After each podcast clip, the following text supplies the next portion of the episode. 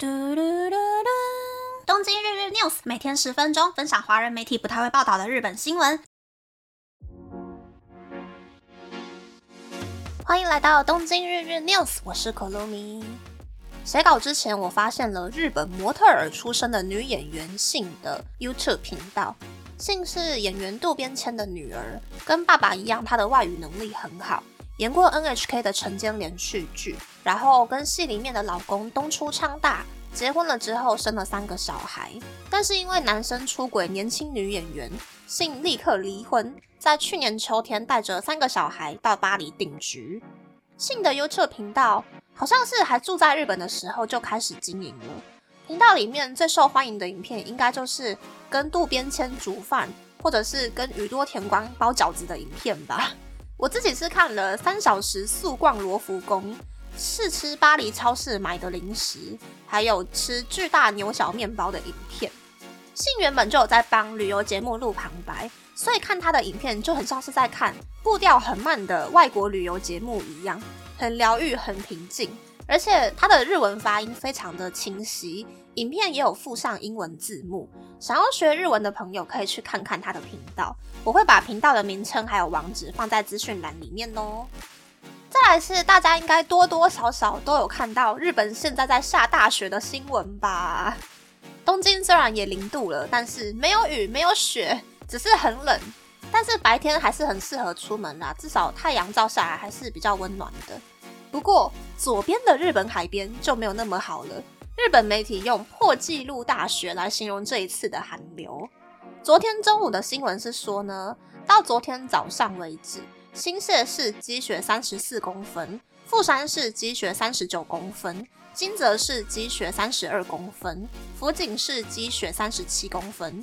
但是怎么比也比不上北海道美备市积雪一百二十五公分。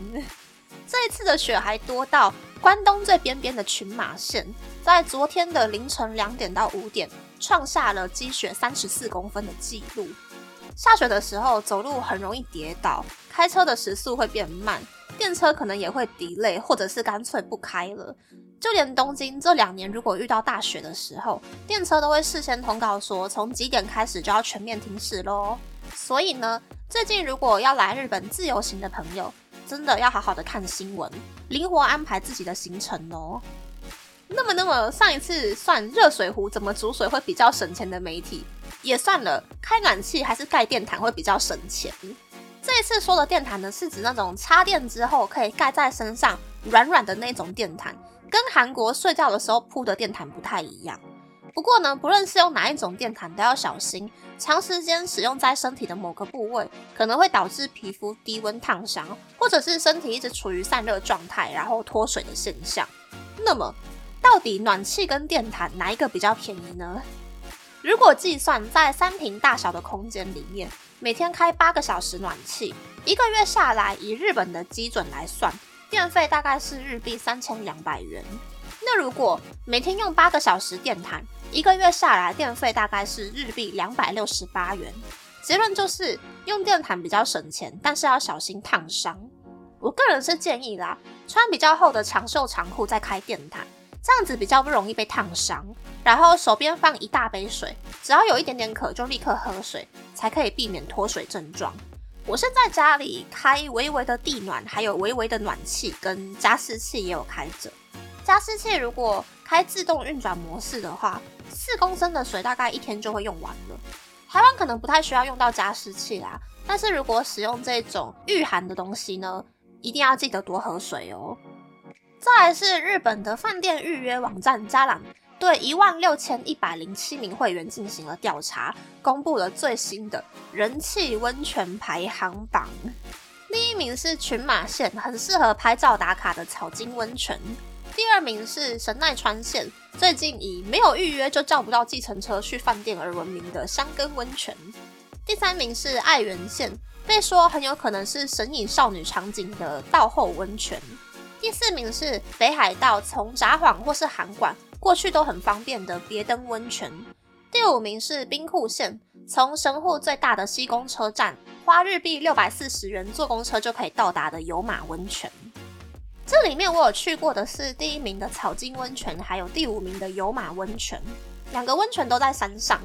草金温泉的话，我是秋天的时候去的，从东京坐快速电车之后，再换公车到温泉区。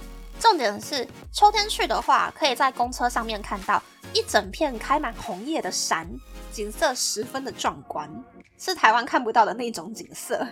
而且泡完温泉之后呢，第二天早上就可以从温泉街的公车站坐公车到清景泽的奥莱，逛了一整天，再搭新干线回东京。我觉得草津是一个以住在东京的人的观点来看，还蛮方便的温泉区。有马温泉的话，我以前是从京都先坐电车。坐到某一个山里面很小很小的车站之后，再搭公车上山的。泡完温泉之后，下午坐公车到西宫的路上，刚好就可以看到传说中的神户夜景。我是觉得啦，喜欢看风景的人可以坐公车，不喜欢坐公车很晃的人就搭电车上去。反正公车跟电车的时间其实都差不多是一小时，公车还不用换车，而且车费会更便宜。给有兴趣要来日本自由行然后泡温泉的朋友做个参考哦。再来是前几天提到的大发汽车真的大发了的新闻呢？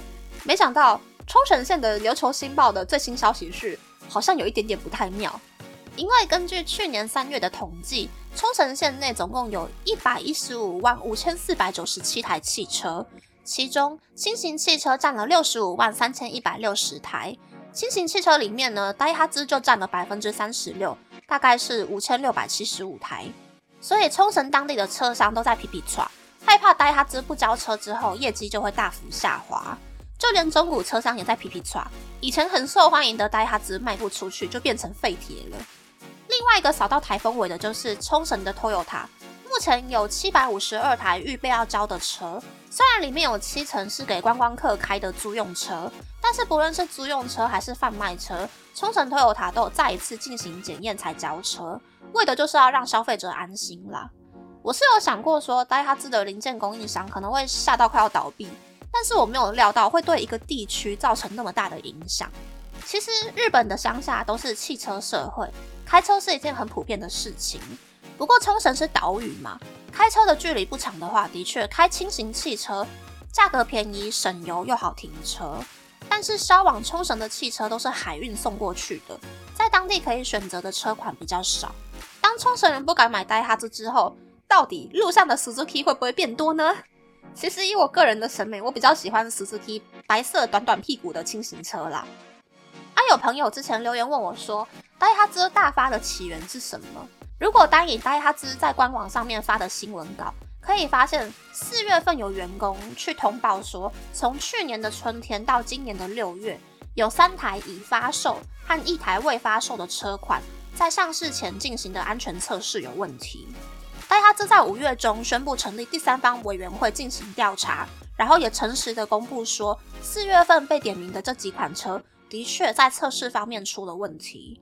最后，戴哈兹呢就在这个星期三公布了第三方委员会的报告，就大发了。第三方委员会制作的报告书有一百六十二页啦，我大概瞄了一下，十四页的精简版。简单来说，就是有一些车可能只有做左侧的撞击测试，右侧就 pass 掉了，所以右侧的数据是造假的；又或者是安全气囊的测试报出来的时候，气压之类的数据有问题，但是测试报告书就把数据改成没问题。我猜啦，这件事情会爆出来，可能是因为进公司没几年就被分到测试部门的菜鸟，待了一年，可能觉得说。老子还年轻，不想跟你们搞这些违法行为，糟蹋我的人生，所以决定在离职之前去告发这一些不法行为。我会这么猜的原因，是因为爆料出来的车款是去年春天到今年六月上市的车。如果是老鸟的话，应该可以爆料更多的车才对。总之啦，还是要赞赏这一位爆料者的勇气。我也希望可以透过这一篇报道，让大家以后买车的时候，不要只注重于价钱，买那个最便宜的车款，也要去考虑说。安全还有性能之类这一些值得花钱的部分。那么，那么这次的分享就到这边，不知道大家喜不喜欢这样的节目呢？欢迎大家留言和我分享你的想法。喜欢这个节目的朋友，可以在 Apple、Spotify、s o n KKBox、First Story、Mr. Box 等 Podcast 平台和 YouTube 订阅《东京日日 News》，多多按赞、评分，或是在 s o n 想要赞助这个节目，还可以在 Instagram 追踪《东京日日 News》Day Day Tokyo 的账号哦。拜拜。